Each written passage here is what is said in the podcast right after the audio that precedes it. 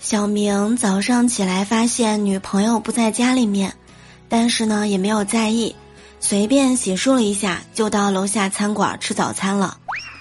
到了餐馆之后呢，叫了一碗面，坐在那里的时候才看到女朋友和一个陌生男人在角落的餐桌上面有说有笑的。小明啊，当时非常淡定，还慢慢悠悠的吃着面。没一会儿。女朋友走过来跟他说：“亲爱的，你不吃醋吗？”小明愣了一下，说：“哦，你不说我还真忘了。老板，给我加点醋。”